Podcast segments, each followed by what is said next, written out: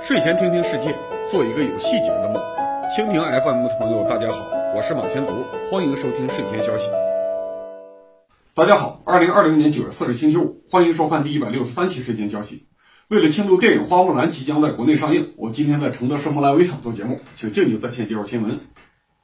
八月二十九日，山西临汾市陈庄村聚仙饭店举办寿宴，不幸发生建筑坍塌，目前已经有二十九人遇难。倒塌的宴会厅是农民自建房，在一个院子上面加盖了预制板，就变成大厅。预制板曾经是中国地震伤亡的重要原因。一九七六年唐山大地震死亡二十四万人之后，唐山人一度把预制板叫做棺材板。后续的电影都特别突出了这个细节。汶川大地震的时候，再次出现了预制板大量塌落事件，八万人死亡。现在又是预制板制造了大量伤亡，中国为什么不完全废除预制板建筑呢？从唐山大地震到今天，人们骂预制板已经骂了几十年。但从我这个工程师的角度来看，房倒屋塌是整个结构抗震体系的问题，不是预制板自身的问题。预制板房屋的主要结构问题是预制板直接搁在砖墙上，板与墙之间、墙与墙之间都没有承受拉力和剪切力的结构，只能对付垂直的静荷载。一旦被地震晃一下，墙很容易就倒塌。紧接着就是预制板掉下来砸死人。在这种情况下，就算楼板不是预制板，而是大面积现场浇筑的楼板，也会随着墙体倒塌而砸下来。而且比预制板砸得更狠，灾后救援更困难。所以在唐山大地震以后，工程师们吸取了教训，也考虑到建筑成本，并没有完全放弃砖墙和预制板，而是给砖混住宅楼增加了构造柱和圈梁，用它们拉住承重的砖墙。这样在地震的时候，墙就不容易四散倒塌，楼板直接掉下来的概率就小多了。只要预制板本身质量没问题，这就是一种性价比很高的建筑构件。问题在于过去建筑结构的体系太简陋了。但是也有很多地方政府禁止使用预制板，他们禁止的理由是什么呢？这十几年来，中国经济发展很快，普通住宅楼也能用框架式结构，淘汰预制板就像公交车淘汰了三轮车，并不是三轮车本身出现了问题。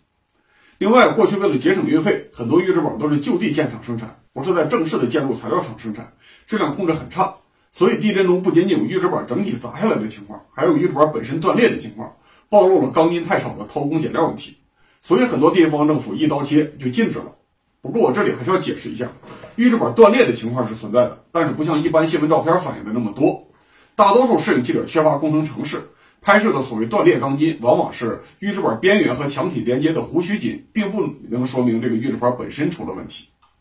这么说，预制板建筑砸死人主要是结构形式的问题，不是预制板本身的问题。但是唐山大地震到汶川大地震中间隔了三十二年，汶川大地震到现在也有十二年了，为什么还有那么多建筑停留在砖墙上面搭预制板的水平？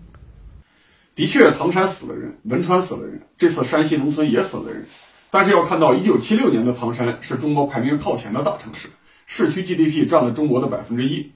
二零零八年的汶川是普通县城。这次出事的陈庄是完全的农村，预制板建筑问题爆发的典型地点不断向落后地区转移，一方面说明中国发展不平衡，另一方面也说明从整个国家的角度来看，建筑质量和设计思想的进步还是很明显的。当然，我们必须承认，进步的速度还不能让我们满意，但是生产技术的进步本来就要受到两个条件限制，一个是经济水平，一个是事故经验。残酷一点说，时间和伤亡是工程技术进步的前提。大规模应用的工程技术，安全成本不可能无限追加。如果追求面面俱到，必然是什么都干不了。但具体哪方面危险性最大，只能根据实际经验来判断。比如说船舶结构的抗浪等级，每次都是要等到出现大浪破坏事故，这才会修改。当然，就算是古代人也知道，多花钱就可以提升建筑抗震水平。但是随着抗震等级的提升，每新增一级抗震能力，新增的成本是指数化提升的。大多数建筑不是皇宫，必须考虑成本。所以，建筑抗震要根据当地的地质情况，根据地质活动的数据配套做抗震设计。今天各地的地震局首要任务不是预测地震，或者说主要任务里就不包括预测地震。他们的主要任务是不断的做地震小区化研究，搞清楚当地可能发生的地震烈度，告诉工程师当地建筑的抗震烈度等级要划到几级。新中国成立最初的二三十年，没有遇到过工业城市大地震的案例，没有现代建筑抗震经验。甚至连全国地质构造都不太清楚，缺乏完整的地质活动观测体系，就算想防震，也不知道该怎么防。直到唐山大地震以前，国内的建筑抗震研究主要方向是理论探索，主要的具体内容是山寨苏联的经验，在可能的情况下，结合中国实际情况做一点修改。中国在一九五五年翻译了苏联的地震区建筑规范，一九五六年编制了第一个全国地震烈度区划图，一九五七年提出了中国地震烈度表，一九五九年提出了第一个抗震设计规范草案，一九六四年才提出第二个草案。但是直到这个时候，抗震烈度区划都只是不成熟的草图。一九七四年，距离海城地震只有一年时间，距离唐山地震只有两年时间了，国内才出版了第一个正式抗震规范《工业与民用建筑抗震设计规范》，还是一个试用版，不可能根据建筑规范就把所有旧房子都推倒重建。接下来的海城地震预报准确，损失轻微，但是唐山大地震没有预报到，就出现了惨重的伤亡。一九七八年，根据海城和唐山的地震经验，中国推出了第一版正式的建筑抗震规范，但是很不完善。现在抗震设计的基本原则是小震不坏，中震可修，大震不倒，还根据不同烈度做了抗震设防，划分了四类场地，给截面承载力设置了抗震调整系数，这都是到一九九零年规范才有的内容。汶川地震伤亡惨重，除了农民自建房水平低之外，还有一个问题是地震的规模远超了预料水平，震中附近的烈度远远大于当地的抗震设防等级，可以说以当前人类的知识水平，还没有办法避免汶川地震的重大伤亡。二零零八年汶川地震以后，清华大学、西南交大、北京交大这专家分三批做了灾害调查。从灾后统计来看，结构体系越先进，建筑抗震效果越好；建筑修建时间越晚，抗震效果越好。这证明了我国建筑工业进步、抗震研究不断深入以及规范不断完善的正面效果。有了汶川地震的数据，未来当地的抗震设防等级也会被提升一大截，至少在可预料的地震烈度下，不会再出现这么惨痛的伤亡。再回头看这次餐厅倒塌的事故。房子是村民自建房，性质上属于违规建筑，而且新闻也报道了，因为政府限制使用预制板，当地的预制板工厂积压了很多往年的产品，虽然没有用过，但也已经算建筑垃圾了。村民愿意买这种便宜的建筑垃圾盖房子，但是设计和施工水平都很差，最终导致了惨烈的事故。有人说预制板建筑是我们从苏联引进的经验，那国外的预制建筑有没有类似的事故呢？预制建筑构件源于装配式建筑。二战以后，很多工业国需要重建城市，为了提高建设效率，尽快恢复经济，开始尝试用工业流水线的方式生产建筑。典型案例有马赛公寓以及盒子式的六十七号住宅。苏联的工业城市破坏也很严重，所以努力发展了装配流水线。最典型的产品就是上世纪五六十年代的赫伦小夫楼。为了不安装电梯，节省成本，这些楼一开始都被限定在五层，后来才不断提高到十六层。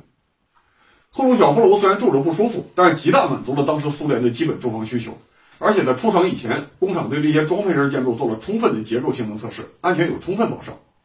这些赫鲁晓夫楼现在已经用了六十年，开始老化，需要淘汰更新了。但是几十年来结构都没有出过大问题。我国当时也从苏联学习装配式建筑的经验。一九五七年、一九五九年，在北京和上海建了试验性的装配式住宅。一九五九年，从苏联引进了大型壁板住宅设计经验以后。北京、上海、沈阳、昆明和四川都建了不少大板式住宅，比如说北京天坛小区、西南交大的宿舍。七十年代还在北京修建了更先进的现浇与预制大板混合结构住宅。但是这些建筑物和唐山大地震、汶川地震这些倒塌房屋不同，是精细化生产的装配式建筑。苏联当年生产装配式建筑，像造汽车一样精细设计、精细施工，绝不仅仅是在露天条件下搞一批形式简单的预制板。七十年代初，苏联捐给智利左翼政权一整套的建筑工业化流水线，组建了 KPD 工厂。到一九七八年为止，这个工厂一共给智利生产了一百五十三栋工业化住宅，建筑墙体都是整块浇筑的，所有的结构连接部分都有预留的加固设施，抗震性能比砖混结构要高多了。在智利这个地震最严重的国家都没有什么问题。国内那种用砖墙支撑的预制板住宅，不能和这种工厂化产品相提并论。南斯拉夫在六十年代也开发出了 IMS 装配式建筑体系。一九六五年到一九八二年，修建了六万套住宅，以及大量的学校、医院、办公楼、商店，建筑难度比小套住宅大多了。一九六九年和一九八一年，南斯拉夫班亚地区发生了大地震，这些建筑物都没有出什么问题。唐山大地震以后，一九七七年一月，南斯拉夫向我国赠送了整套的 IMS 技术资料。国内的研究机构消化这套技术资料的研究，算是重大科研成果，拿到了一九八五年科技进步三等奖。一九八七年科技进步二等奖。今天国内的预制式装配建筑技术规范，很多内容都来自于南斯拉夫这套技术。比如说成都珠峰宾馆，比如说北京的首都体育馆，都是这套技术的产物。总而言之，工业流水线生产建筑这个思路本身没有问题。发达国家建筑的预制装配率都很高，也都很安全。但是高质量的装配式建筑背后是高度机械化的生产，是严格的质量管理体系，是整体的预制构件相互连接。同样叫预制建筑，用搭积木做类比的话，这些工业国做的是乐高，国内那些民工砌砖直接放预制板建筑，只能算是扑克塔了。最近几年，国内在房地产高潮推动下，又开始大力推广装配式建筑。今天的装配式建筑要在厂房里面做严格的质量管理，像其他标准化工业品一样精细化生产预制件。设计方面要用 BIM 三维软件完成所有的细部构造设计，施工上也要用数字化管理，施工的全流程都可以追溯。这样做出来的建筑质量必然超过现场交出的单次产品。但是工作室的高流同学之前就做过装配式的项目，他在考察配套生产企业的时候发现，有的工厂机械化率还很低，甚至很多生产环节还是把工程车开到厂房里面施工，看不到流水线和统一的质量管理。和现场的制作相比，这只是过去的生产套了一个厂房的壳子，这说明我们的建筑工业还有很长的路要走。韩国中央日报报道，八月十日，韩国国防部发布了二零二一到二零二五国防中期计划。计划从明年开始，五年内投资两千五百四十亿美元扩充军备，相当于中国两年的军费。按照这个计划，韩国准备从明年开始修建三万吨级轻型航母，搭载二十架 F 三五 B，同时计划建造三艘四千吨级核潜艇、六艘迷你宙斯盾舰，增强弹道导弹和巡航导弹力量，发射小型侦察卫星。杜工，韩国这个海军扩张计划看起来远远超出了中等国家水平，尤其是核潜艇和航空母舰看起来很扎眼。他们搞这个计划有什么目的呢？扩建海军是韩国几十年来的一贯政策，并不是文在寅他一个人突发奇想。韩国想要航母和核潜艇已经很久了。九十年代苏联解体的时候，很多技术和设备可以随便卖，比如说韩国三八线附近就有一支快速反应部队，装备苏联的 T 八零坦克和苏联步兵战车，对付朝鲜。一九九四年，韩国就从俄罗斯的 OKBM 设计局购买了潜艇小型反应堆设计和制造技术。二零零三年，卢武铉政府暗中出台了核潜艇研制研制计划，但是当时韩国的技术水平不行，没有办法造三千吨以上的中型潜艇，苏联提供的核发动机技术暂时闲置。而且，根据美韩核能协定，韩国不允许对铀浓缩和核发燃料进行再处理。就算是苏联提供的潜艇核反应堆技术能够用上，韩国也没有核燃料，所以造核潜艇的技术停下来了。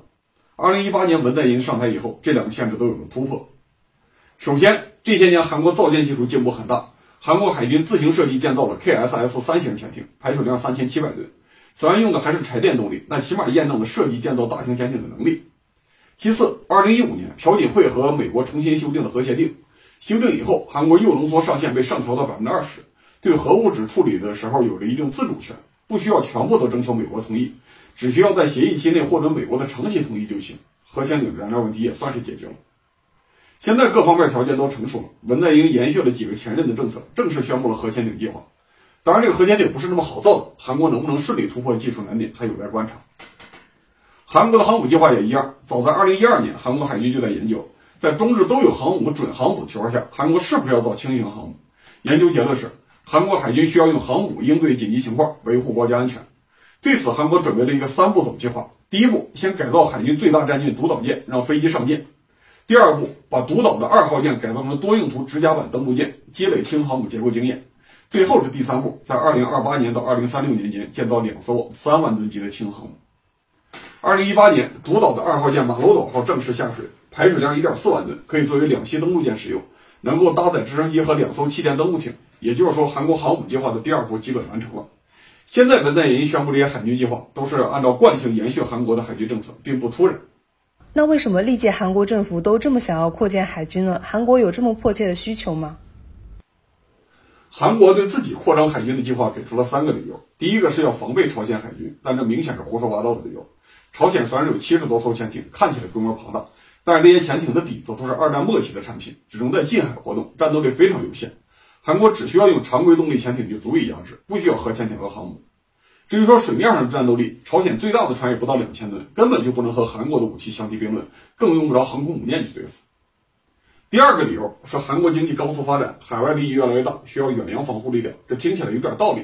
但是仔细分析也站不住脚。韩国国会评估这个理由，说韩国的贸易关键点是马六甲、霍尔木兹海峡这些海上要道。这都要靠韩美同盟、亚洲外交合作来提供安全保障。现在韩国所需的国际海上贸易秩序是靠美国维护的，美国只要不倒，韩国不用担心海上安全。要是有一天美国都靠不住了，韩国就算海军扩十倍也没用。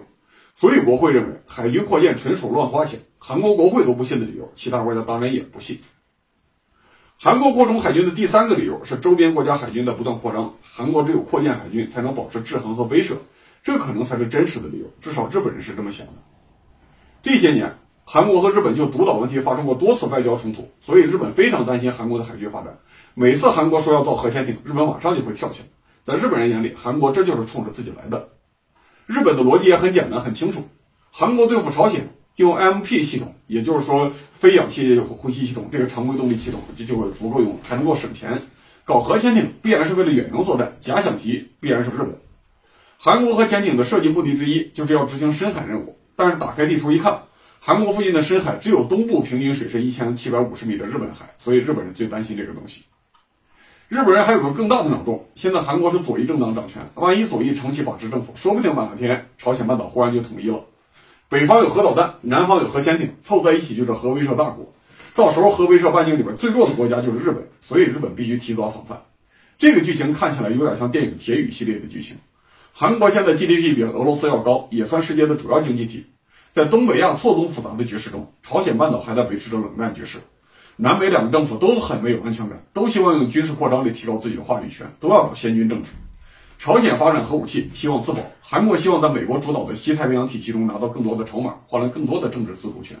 这种不安全感变成现实的军备扩张，中国和俄罗斯可能还无所谓，日本是最受不了的。最后要说一下地理环境，韩国作为一个半岛国家，本来就应该发展陆海复合型经济体，但是朝韩关系紧张，陆地交通断绝，韩国几乎变成了海洋型经济体。军事上却是以陆军为主，所以海军短板问题一直是韩国的心病。现在韩国虽然提出了雄心勃勃的海军扩军计划，但是韩国毕竟是个没有海军传统的国家，大干快上要搞扩军，虽然短期见效，长期的效果有待观察，很有可能到最后会变成一个沉重的包袱。好，今天的木兰微场播报的睡前消息到此结束，我们周日再见。理性观世界，自信看中国，深度知识。尽在观视频。